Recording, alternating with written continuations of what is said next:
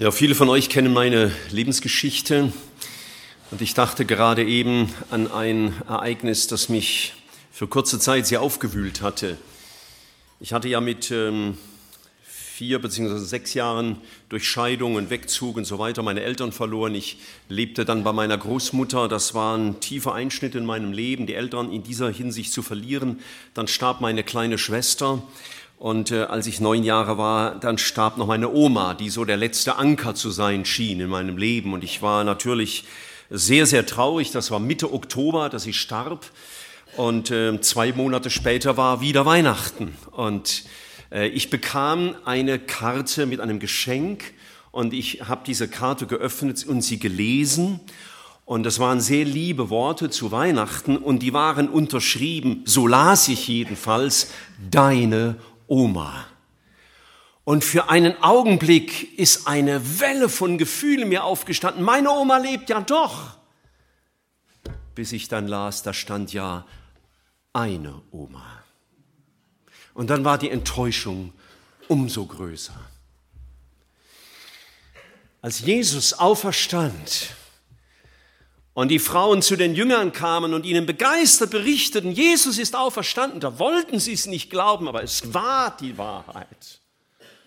Bei ihnen war es genau umgekehrt und seither ist das wahr, unumstößlich wahr. Das ist kein Schreibfehler, du hast dich nicht verlesen in deiner Bibel, so wie ich damals auf meiner Weihnachtskarte, sondern es ist die Wahrheit. Und ich lese mit uns den gleichen Text wie an Karfreitag und werde heute natürlich passend zu diesem Tag äh, die zweite Seite betonen. Das war im Philipperbrief im Kapitel 3, die Verse 7 bis 11. Philipperbrief, Kapitel 3, die Verse 7 bis 11.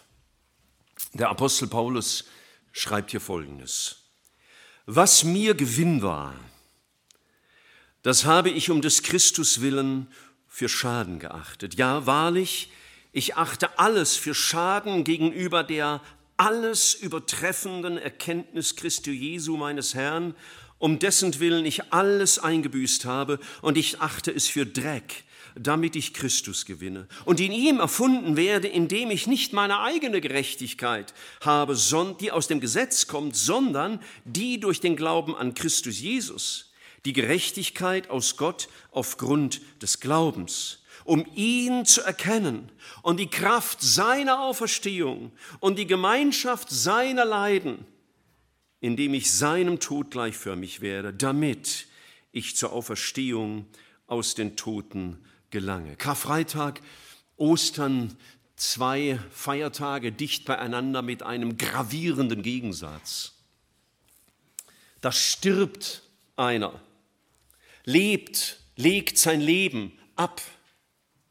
Und etwas ganz Neues ersteht, denn Jesus ist nicht auferstanden, so wie er ins Grab gelegen worden ist, sondern mit einem neuen, mit einem Auferstehungsleib. Das war schon einmal bei ihm so. Als er Mensch wurde, da hat er seinen Herrlichkeitsleib, seine Herrlichkeit, seine Gotthaftigkeit abgelegt, um Knecht zu werden. So sagt es uns der Apostel Paulus im gleichen Brief im Kapitel 2 im Vers 6, als er, der, als er in der Gestalt Gottes war, es nicht wie einen Raub festhielt, Gott gleich zu sein, sondern entäußerte sich selbst, nahm die Gestalt eines Knechtes an und wurde wie die Menschen. Und als Jesus auferstand, da war das Gleiche umgekehrt.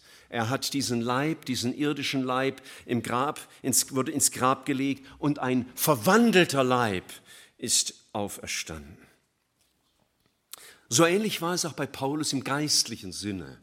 Er war Jude gewesen, er kam aus der strengsten Gruppe der Juden, die Pharisäer, die die Gesetze ganz besonders gründlich äh, befolgten und noch viele Gesetze obendrauf packten, so den sowieso schon vorhandenen 613 Geboten. Und sie haben mit besonderer Leidenschaft sich der Erfüllung des Gesetzes gewidmet und waren mächtig stolz darauf.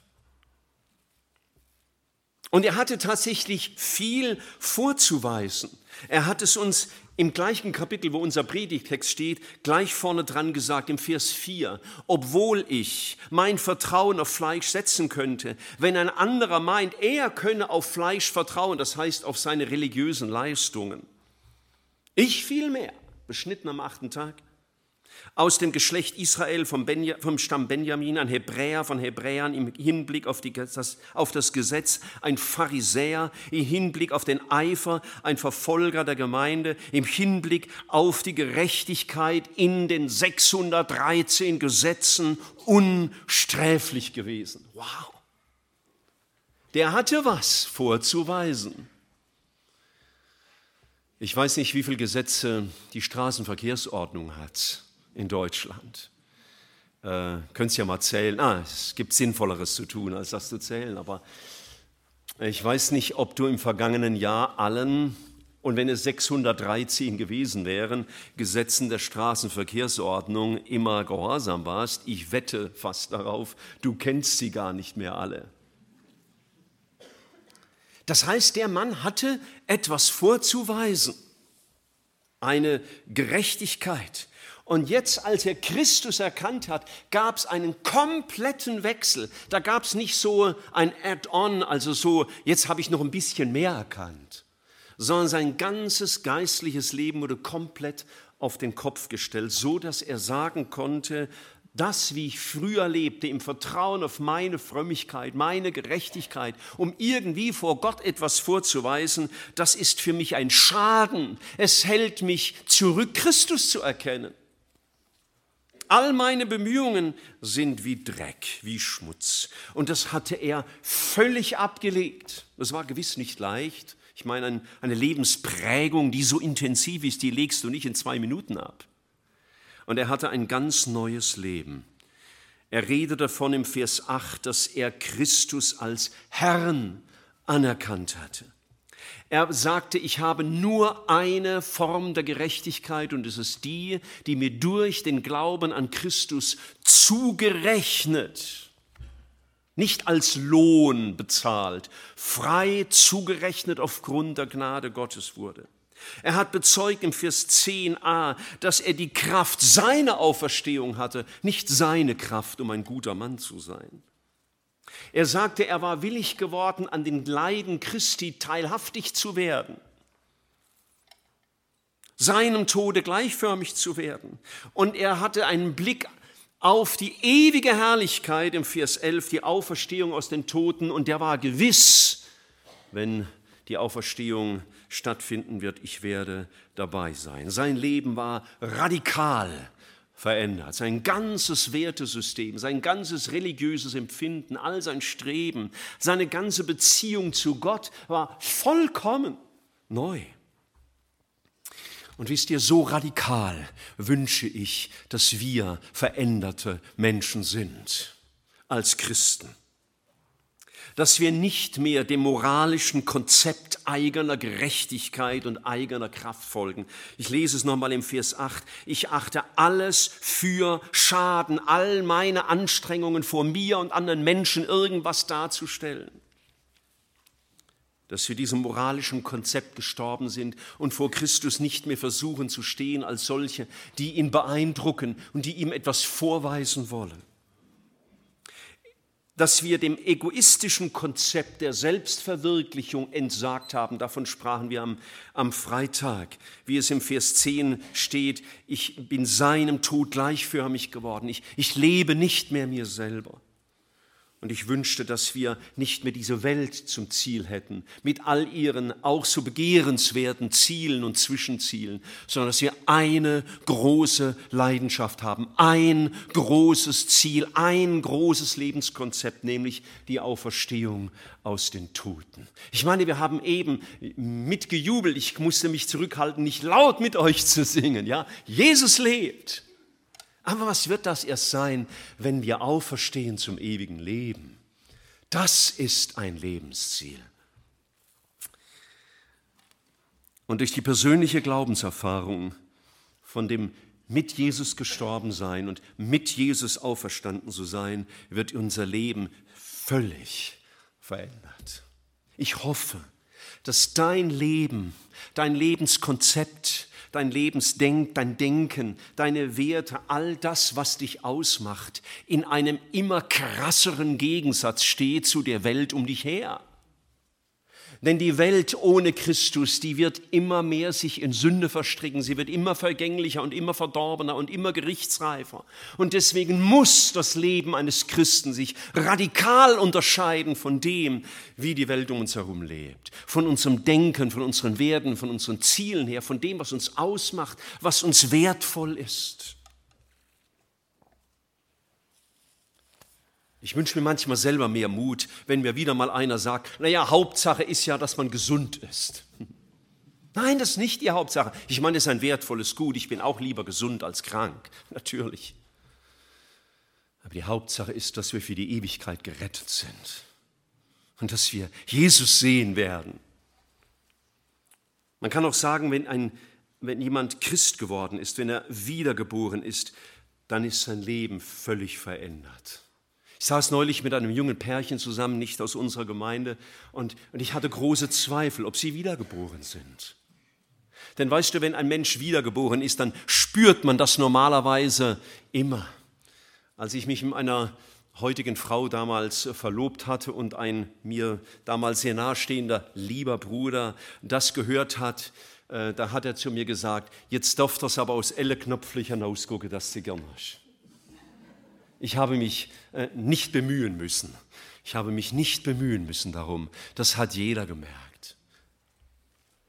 Und Geschwister, ich hoffe, dass es euch auch zu allen Knopflöchern rausschaut, dass ihr wiedergeboren seid und dass Jesus euer Leben ist, dass ihr nicht mehr für euch lebt und dass ihr mit Christus gestorben seid, um Christus zu leben, dass ihr diese Perspektive habt.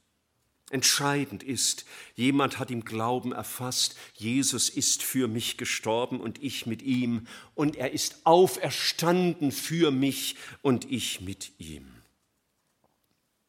Ein Leben, in dem Sterben und Auferstehen Wirklichkeit wird. Dieses Leben wird dramatisch verändert, es wird völlig verändert, es wird radikal verändert, weil dieses Konzept ganz im Gegensatz steht zu dem, wie unsere Welt ist. Und ich hoffe, du bist davon geprägt. Und ich möchte äh, euch fünf Dinge heute aus unserem Text wichtig machen und in Erinnerung rufen, ähm, äh, was, was bewirkt wird in einem Leben, wenn wir den Tod und die Auferstehung Jesu für unser persönliches Leben erfahren. Wie wirkt sich das aus, wenn jemand den Tod und die Auferstehung Jesu in seinem eigenen Leben erfährt? Wie spürt man das? Wie sieht man das? Das Erste, und ich gehe unserem Text nach ab Vers 8, ich achte alles für Schaden gegenüber der alles übertreffenden Erkenntnis Jesu Christi, meines Herrn. Wenn jemand oder wenn in jemandem Tod und Auferstehung Jesu Wirklichkeit geworden ist, dann ist die Erkenntnis Jesu, ihn zu kennen, das alles Überragende, das alles Übertreffende in seinem Leben. Es mag viele schöne Dinge in unserem Leben geben. Aber wenn Tod und Auferstehung Jesu in uns zur Realität geworden ist, wenn wir diesem Herrn begegnet sind, er unser Leben geworden ist, dann ist Jesus und seine Erkenntnis das alles, alles Übertreffende des Lebens.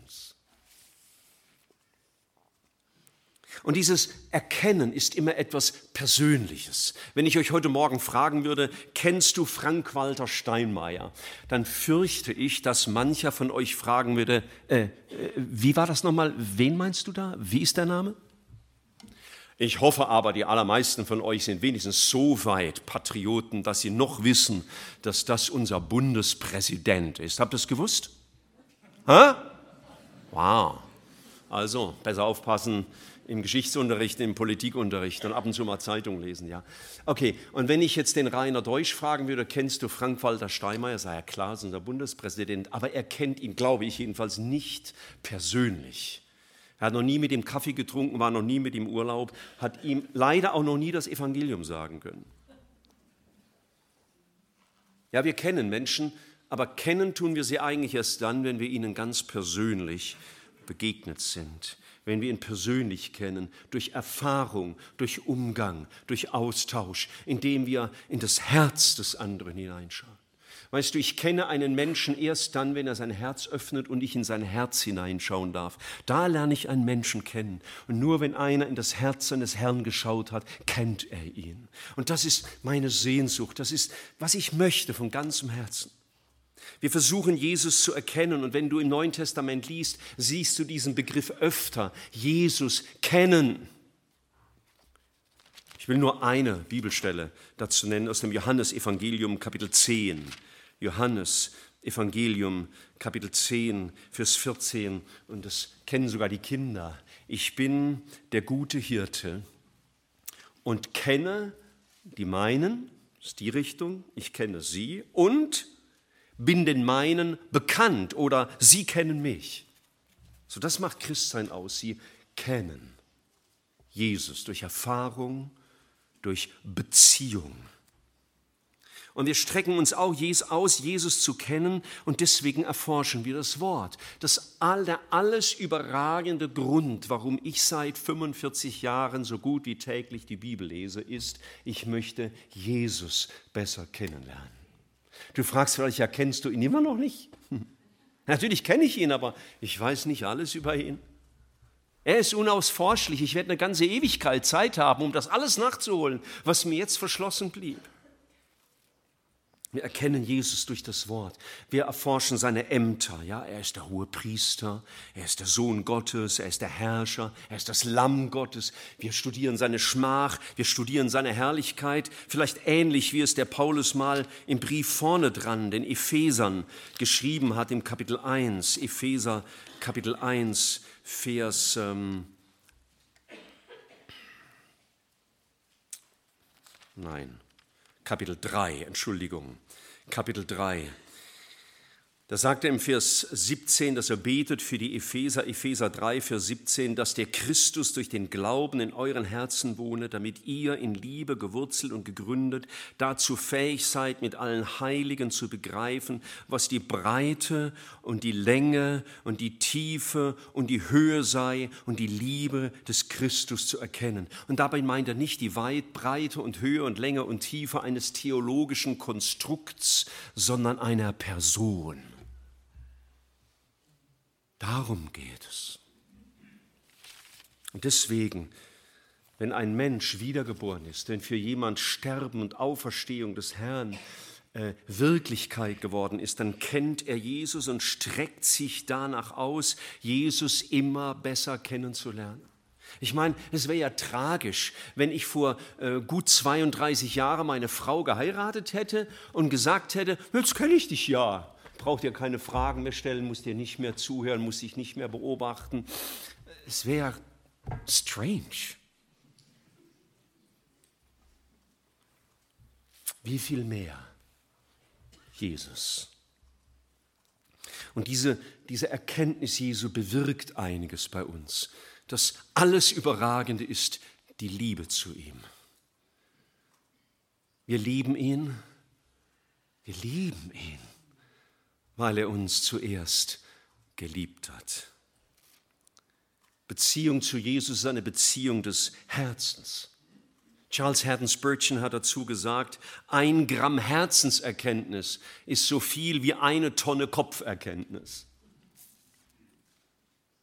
Vielleicht bist du nicht theologisch bis ins TZ geschult und kannst alle theologischen Systeme erklären, auseinanderhalten. Aber wenn du ein Gramm Herzenserkenntnis über Jesus hast, bist du reicher als mancher Theologe. Jesus zu kennen bewirkt Befriedigung. Befriedigung. Darf ich uns erinnern an das, was Jesus gesagt hat in Johannes 6, das ist die Geschichte mit der Brotvermehrung, ja, wo Jesus ja auch sagt, ich bin das Brot des Lebens. Und da sagt er im Vers 33 folgendes, Johannes 6, Vers 33, denn das Brot Gottes ist derjenige, der aus dem Himmel herabkommt und der Welt das Leben gibt, das ist er selbst. Und er sagt dann im Vers 35, ich bin das Brot des Lebens, wer zu mir kommt, den wird nicht hungern. Und wer an mich glaubt, den wird nicht dürsten. Schau, Jesus zu kennen, schafft eine tiefe Befriedigung in allem Mangel unseres Herzens. Alles Sehnen, alles Verlangen unseres Herzens kann in Jesus gestillt werden. Wenn Paulus von Jesus gesagt bekommen hat, meine Gnade genügt, dann galt das nicht nur für seine Auseinandersetzung mit irgendwelchem Leiden, sondern es betraf alles, was er an Sehnsüchten in seinem Leben haben konnte. Und ich wünsche dir zu Ostern, zum Auferstehungstag, dass Jesus dein Verlangen stillt. Dass er, er die Antwort ist. Jesus zu kennen bewirkt Verlangen nach mehr von ihm. Petrus schreibt einmal der Gemeinde Jesu ganz am Ende seines zweiten Briefes, wachst in der Erkenntnis Jesu Christi. Wachst darin. Wir wollen eine immer tiefere Erkenntnis und Erkenntnis des Heils, seiner Gerechtigkeit, seiner Gnade, seiner Person. Und Jesus zu kennen, das bewirkt Freude. Nun, jeder freut sich anders. Es gibt Leute, die freuen sich so wie der Nathanael. Da guckt es auch zu allen Knopflöchern aus, wenn der sich freut.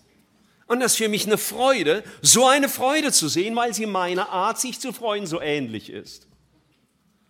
Und andere freuen sich stiller. Aber weißt du, auch bei denen, die sich still freuen, merkt man Freude.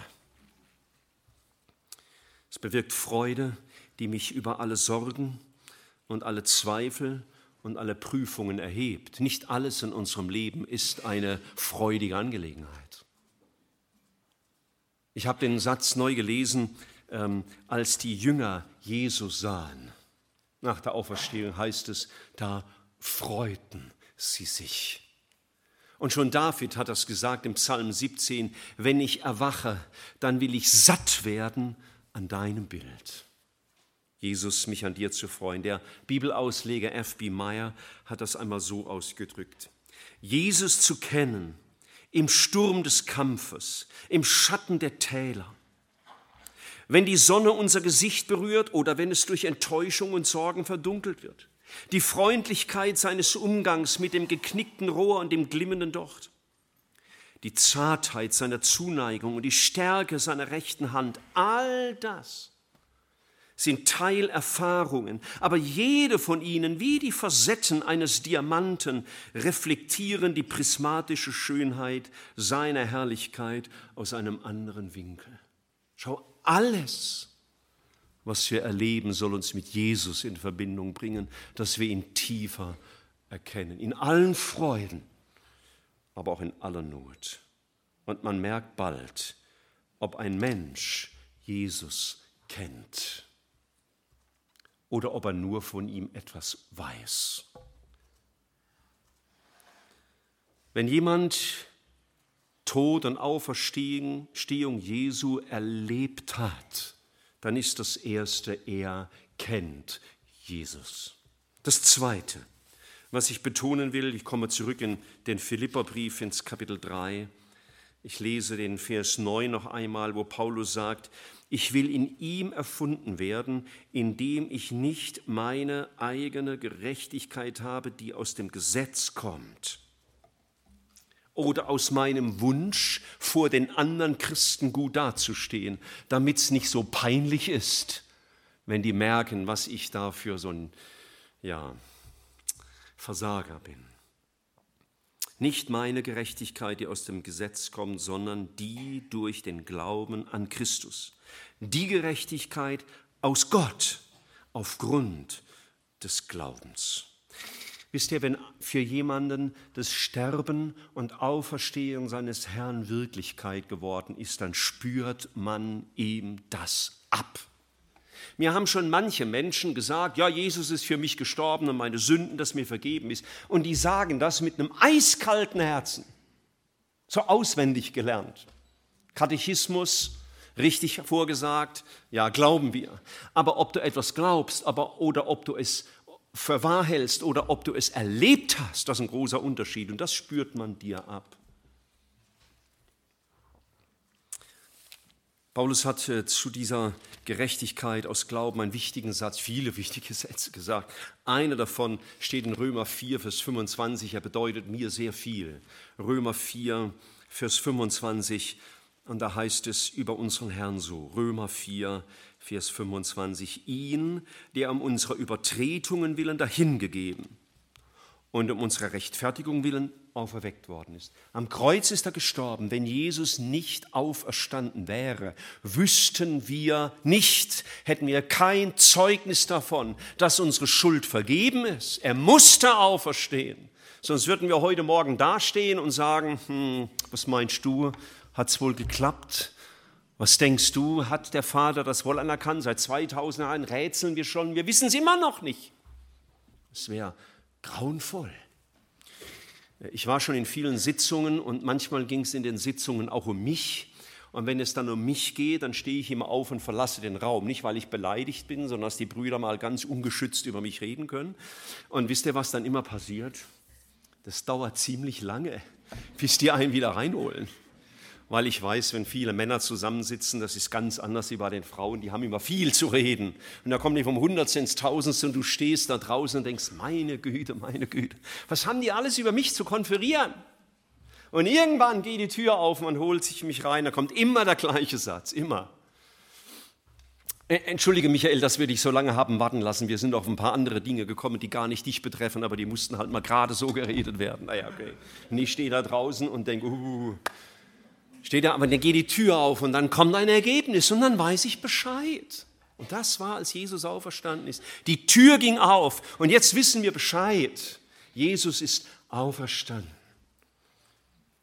Und das ist unsere große Freude. Diese Gerechtigkeit aus Glauben ist das vertrauensvolle Bekenntnis der völligen Abhängigkeit, aber auch des völligen Vertrauens auf Jesus. Herr, du bist meine Hoffnung. Ein bekannter Evangelist unserer Tage wurde mal interviewt, ich war live mit dabei und da wurde er gefragt, sag mal, gibt es auch Dinge, die du bereust in deinem Dienst? Und er sagte etwas sehr Eindrückliches, er sagte, ja, wenn ich weniger gesündigt hätte, hätte mein Dienst vielleicht mehr Frucht gebracht. Na, das kann ich auch sagen. Weißt du, wenn ich jetzt nicht wüsste, Jesus ist für meine Sünde gestorben und auferstanden, dann müsste ich in meinem Glauben schon tausendmal zu Fall gekommen sein. Nein, ich darf auf Jesus vertrauen.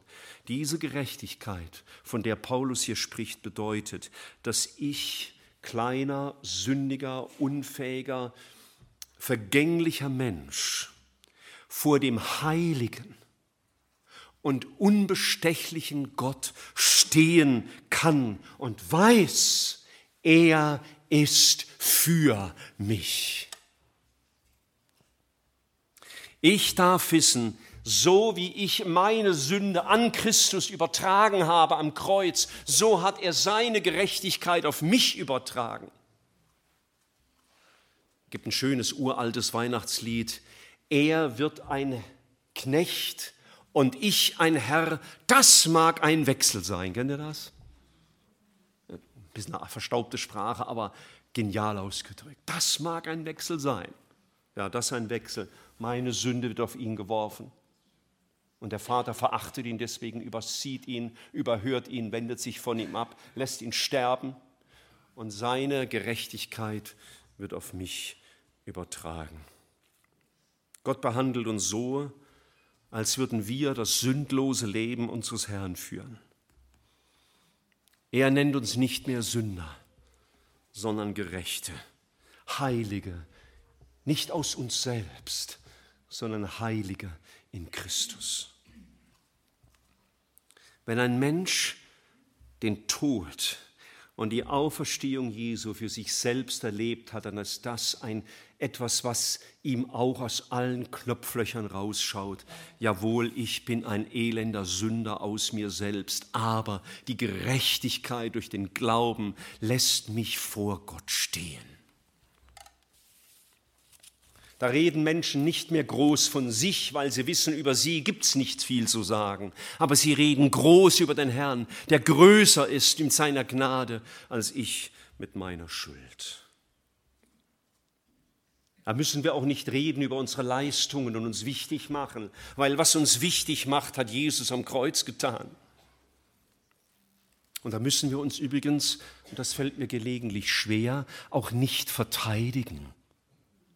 Denn wisst ihr, um mit Martin Luthers kräftiger Sprache zu sagen, diesen alten Madensack, was soll ich den verteidigen? Den hat doch Christus verteidigt vor einem wichtigeren Gericht. Gell? Ich verteidige mich manchmal vor Menschen. So ein Quatsch.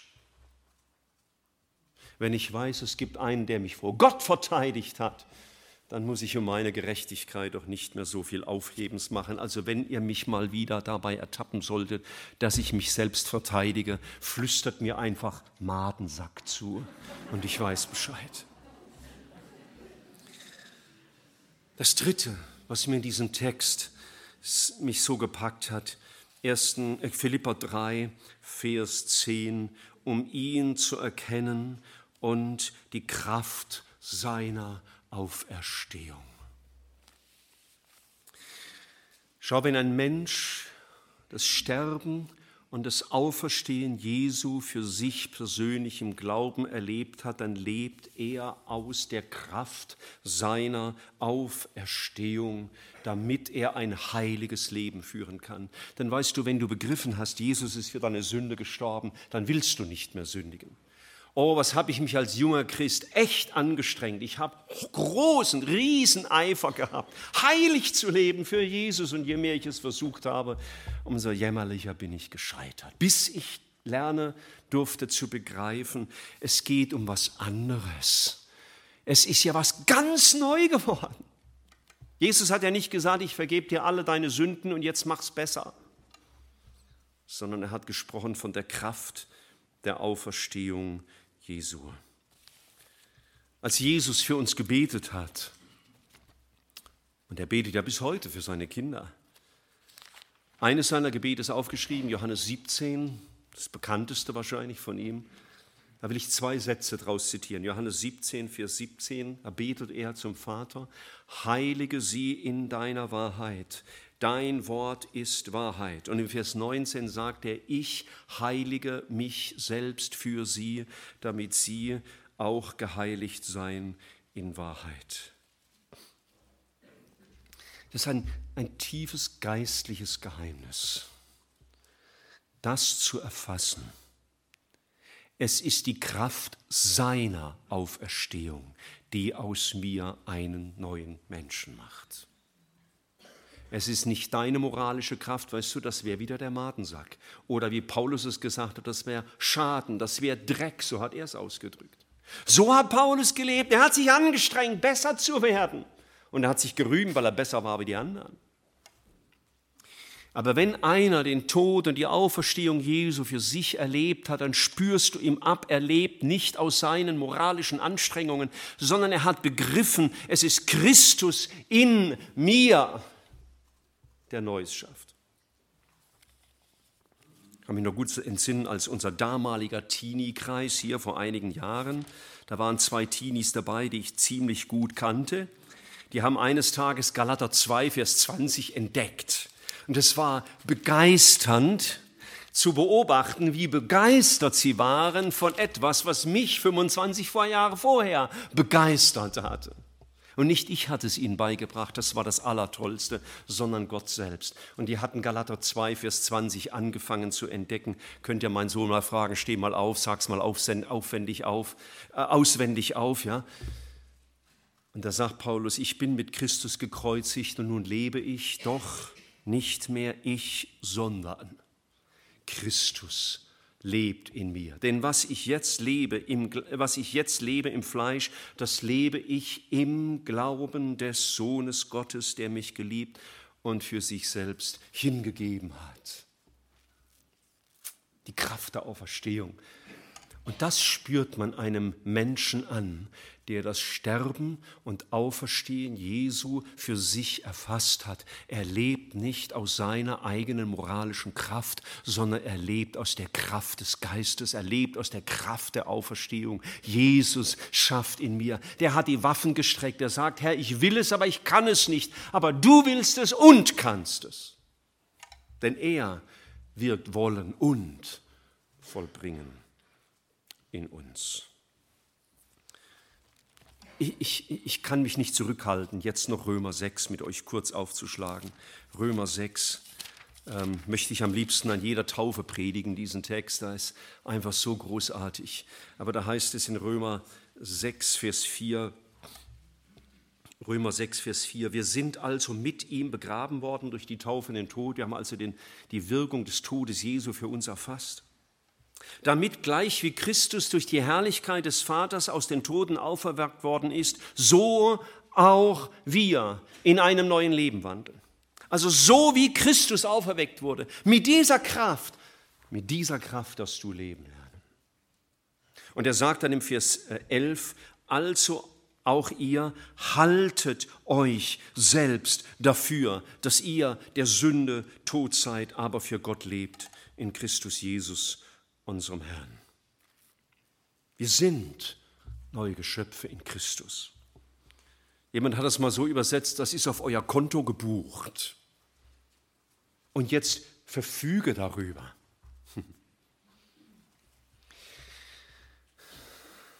Ja, ich hatte eines Tages auf meinem Konto 260.000 D-Mark. Wurden mir überwiesen. Ich war ganz begeistert und zugleich verwirrt. Ich dachte, es kann doch gar nicht mir gehören. Was ist da passiert? Ich habe nur einen großen Fehler gemacht. Ich hätte sofort abheben müssen und irgendwo auf die Antillen verschwinden. Denn die Bank hat mir angerufen und gesagt, Herr bedauerlicher Fehler. Das Geld gehört leider nicht Ihnen, sondern jemand anders. Schade, schade. Ich konnte es nicht einsetzen. Natürlich hätte ich das nie gemacht. Ich habe ja gewusst, es gehört nicht mir und sowas fliegt ja auf und naja, okay. Ja, aber wisst ihr, auf meinem Glaubenskonto, darf ich das mal so sagen, steht viel mehr wie 260.000 Mark. Das ist kein Geldbetrag. Das ist, denn die 260.000 Mark, Mark gibt es übrigens nicht mehr, ja, wir haben Euro, viel weniger, nur noch die Hälfte. So, ja, das vergeht alles. Vergeht alles. Aber das ist auf mein Konto gebucht. Jesus ist mein Leben. Das ist auf mein Konto gebucht. Ich muss nicht mehr der Sünde leben. Das ist auf mein Konto gebucht. Jesus lebt in mir. Das ist auf mein Konto gebucht. So wie ich mit Christus gekreuzigt bin, so bin ich mit ihm auferstanden. Die Kraft, die ihn aus dem Grab geholt hat, befähigt mich, ein Leben zu seiner Ehre zu führen. Das ist auf mein Konto gebucht. Und wisst ihr, ich bin oft so dumm, dass ich das nicht verwende. Es hat es ja schon gegeben, dass Leute gestorben sind, die haben gelebt wie die letzten Bettler. Und als man ihren Nachlass aufgemacht hat, hat man festgestellt, das waren Millionäre. Die wussten es nur nicht.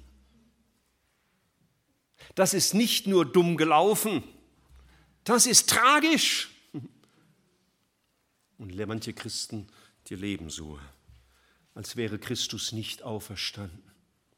Schau, das, das will ich immer mehr entdecken das im Glauben zu erfassen, Jesus, ich kann es nicht, aber du in mir. Ich kann meine Arbeit nicht aus mir selber tun, ich kann keinen Menschen bekehren, ich kann keine vernünftige Predigt halten, ich kann keinem in der Seelsorge helfen, ich kann die Sünde nicht bezwingen, ich kann nichts aus mir selbst, was dir Ehre macht. Aber du in mir, du durch mich. Es lebt sich übrigens viel entspannter, wenn man von der Kraft eines anderen lebt statt sich selber zu überfordern mit etwas, wozu man nicht gemacht ist. Ich bin nicht dazu auf die Erde gestellt worden, um sündlos zu leben. Das weiß der Herr, dass ich das nicht kann. Ich bin dazu auf dieser Erde, um aus seiner Kraft zu leben. Das meint Paulus hier, die Kraft seiner Auferstehung.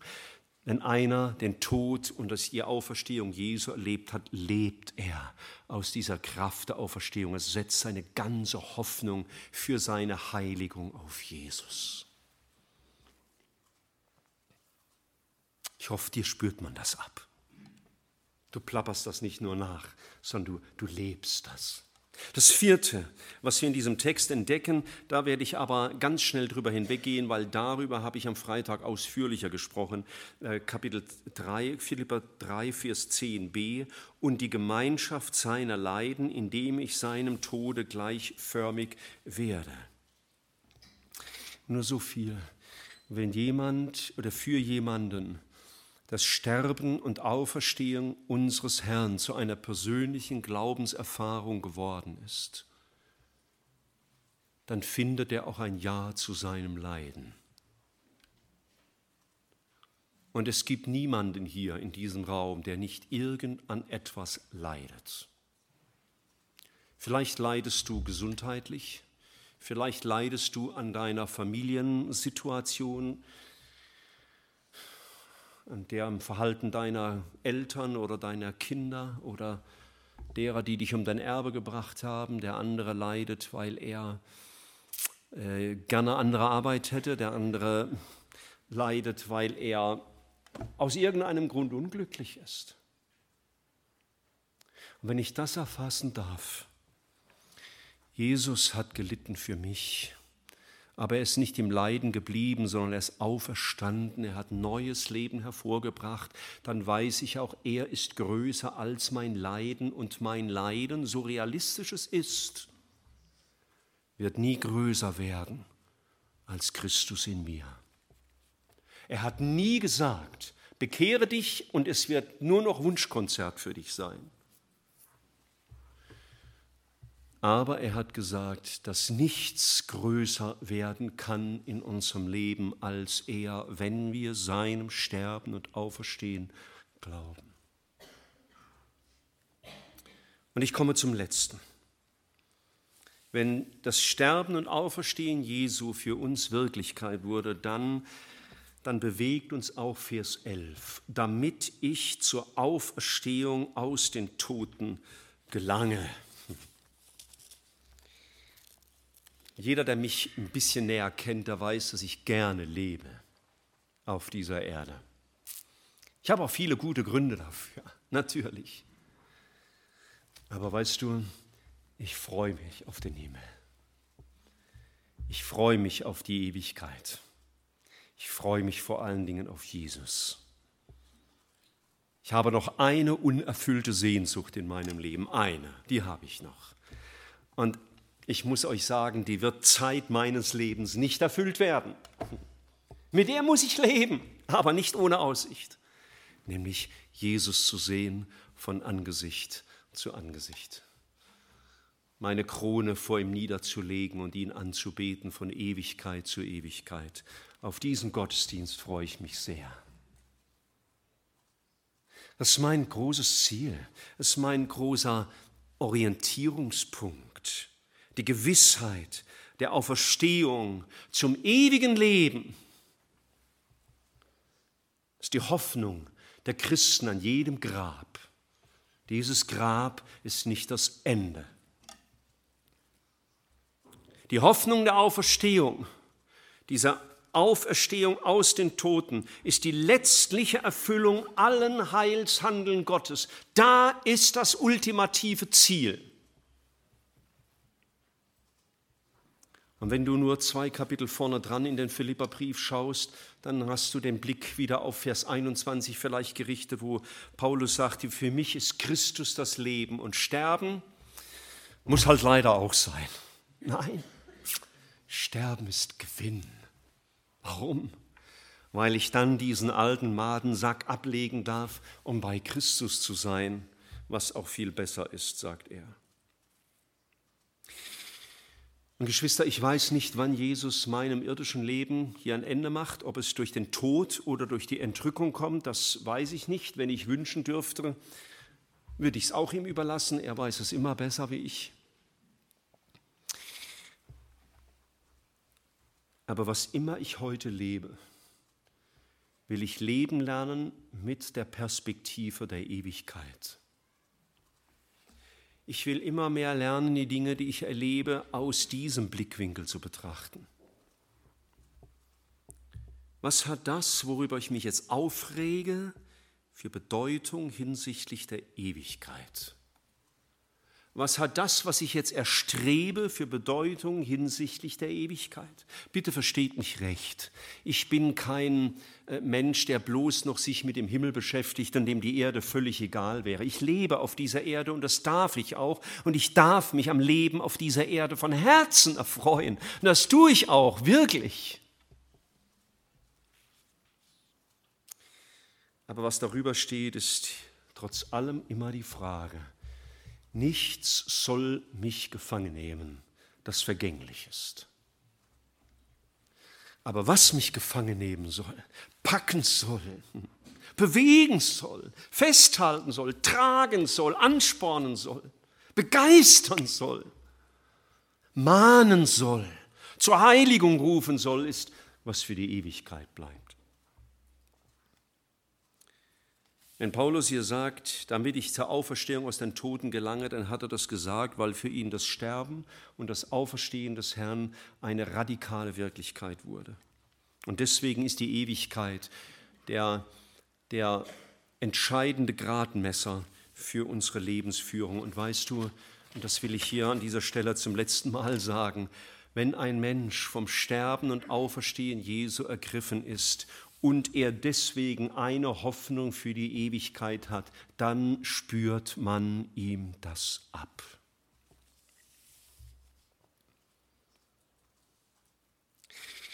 Ist dein Leben vom Sterben und Auferstehen deines Herrn geprägt? Spürt man dir das ab? Oder darf ich es mal so sagen, spürst du es dir selber ab. Wenn du dich mal von außen betrachten könntest, einen Blick auf dein Leben werfen könnte, könntest, was, was würdest du wohl feststellen? Würdest du feststellen, da ist ein Mensch, der von der alles übertreffenden, überragenden Erkenntnis Jesu Christi gepackt ist. Wäre das dein Zeugnis über dich selber?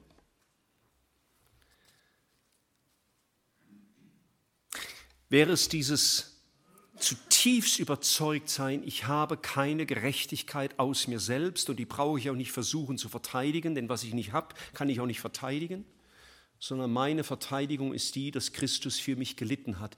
Würde man das an deinem Leben sehen? Hier ist jemand, der von der Gerechtigkeit aus Glauben lebt, nicht nur weiß, lebt. Und wenn du einen Blick auf dein Leben werfen dürftest, würdest du einen Menschen feststellen, der aus der Kraft seiner Auferstehung lebt?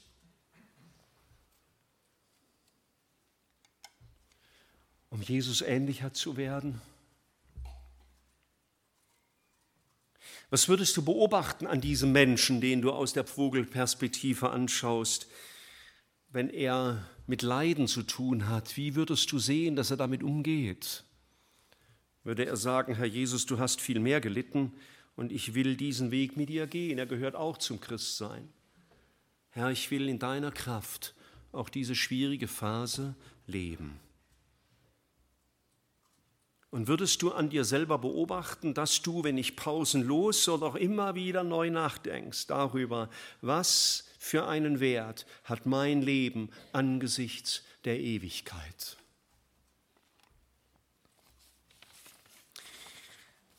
Die meisten von uns haben jetzt noch anderthalb Tage frei, richtig? Die meisten von uns müssen heute Nachmittag nicht arbeiten gehen und morgen auch nicht. Steht auch in meinem Kalender für morgen frei. Was ich um einem frei mache, ist ja mir überlassen. Ich darf auch ganz frei sein, dem Herrn zu dienen morgen.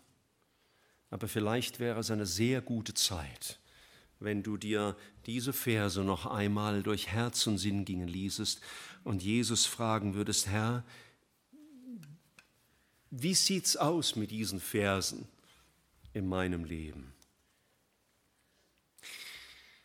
Da kam mal ein junger Mann zu Jesus und sagte, was muss ich tun, um ewiges Leben zu ererben? Jesus sagt ihm, halte die Gebote. Und so nassforsch, wie manche jungen Männer eben so sind, sagte er, ich habe alles gehalten seit jeher. Wow. Er war ja mindestens so wie Paulus. Was sagt Jesus zu ihm? Verkauf alles, was du hast und komm und folge mir nach. Da war natürlich einmal das Äußere, aber ich glaube, es war viel mehr zu verkaufen bei diesem jungen Mann. Nicht nur sein Reichtum, sondern sein Verlassen auf sich selbst, seine Frömmigkeit, die aus ihm selber kam. Verkauf das alles und folge mir nach. Und dann wirst du einen Schatz fürs ewige Leben haben. Der Paulus dagegen hat gesagt, all das, was ich von jeher gehalten hatte, das habe ich für Schaden geachtet, habe auf den Dreckhaufen geworfen, um Christus zu gewinnen. Der hat das gelebt, was Jesus dem reichen Jüngling empfohlen hat. Wie lebst du? Wie der reiche Jüngling so stark auf dich bezogen oder ist Jesus dein Leben? Und ich möchte dir wirklich das sagen. Sag das nicht zu schnell. Jesus ist mein Leben. Lass es ihn beurteilen. Lass es ihn beurteilen. Ähm, David hat das gebetet. Erforsche mich, du Gott, und prüfe du mein Herz.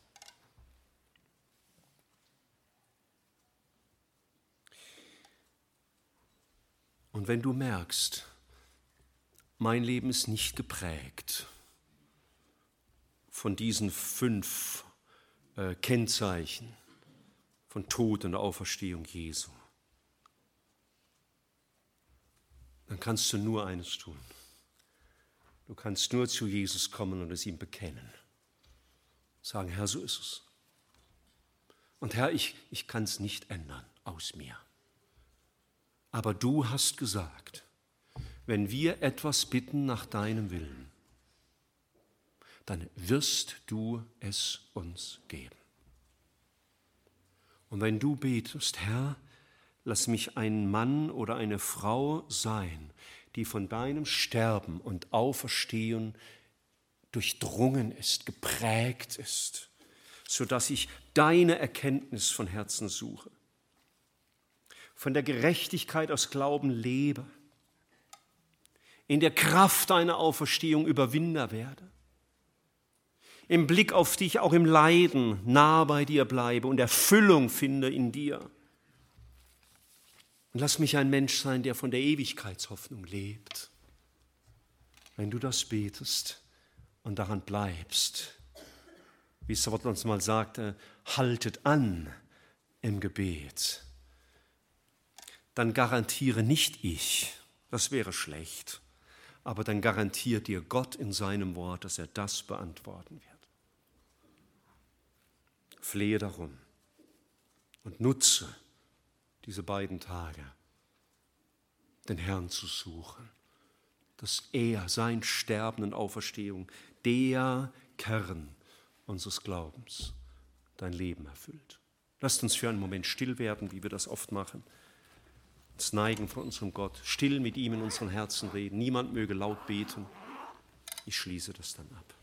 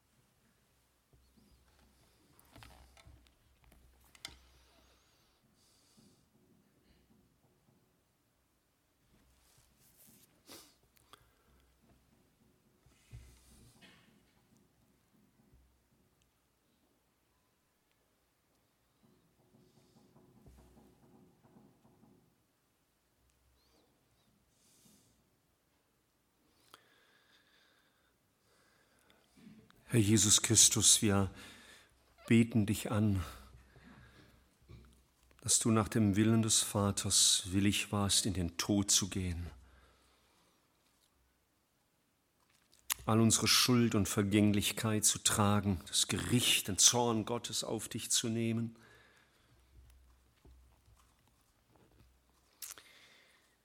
Vom Vater verlassen zu werden, damit wir nicht verlassen sein müssen.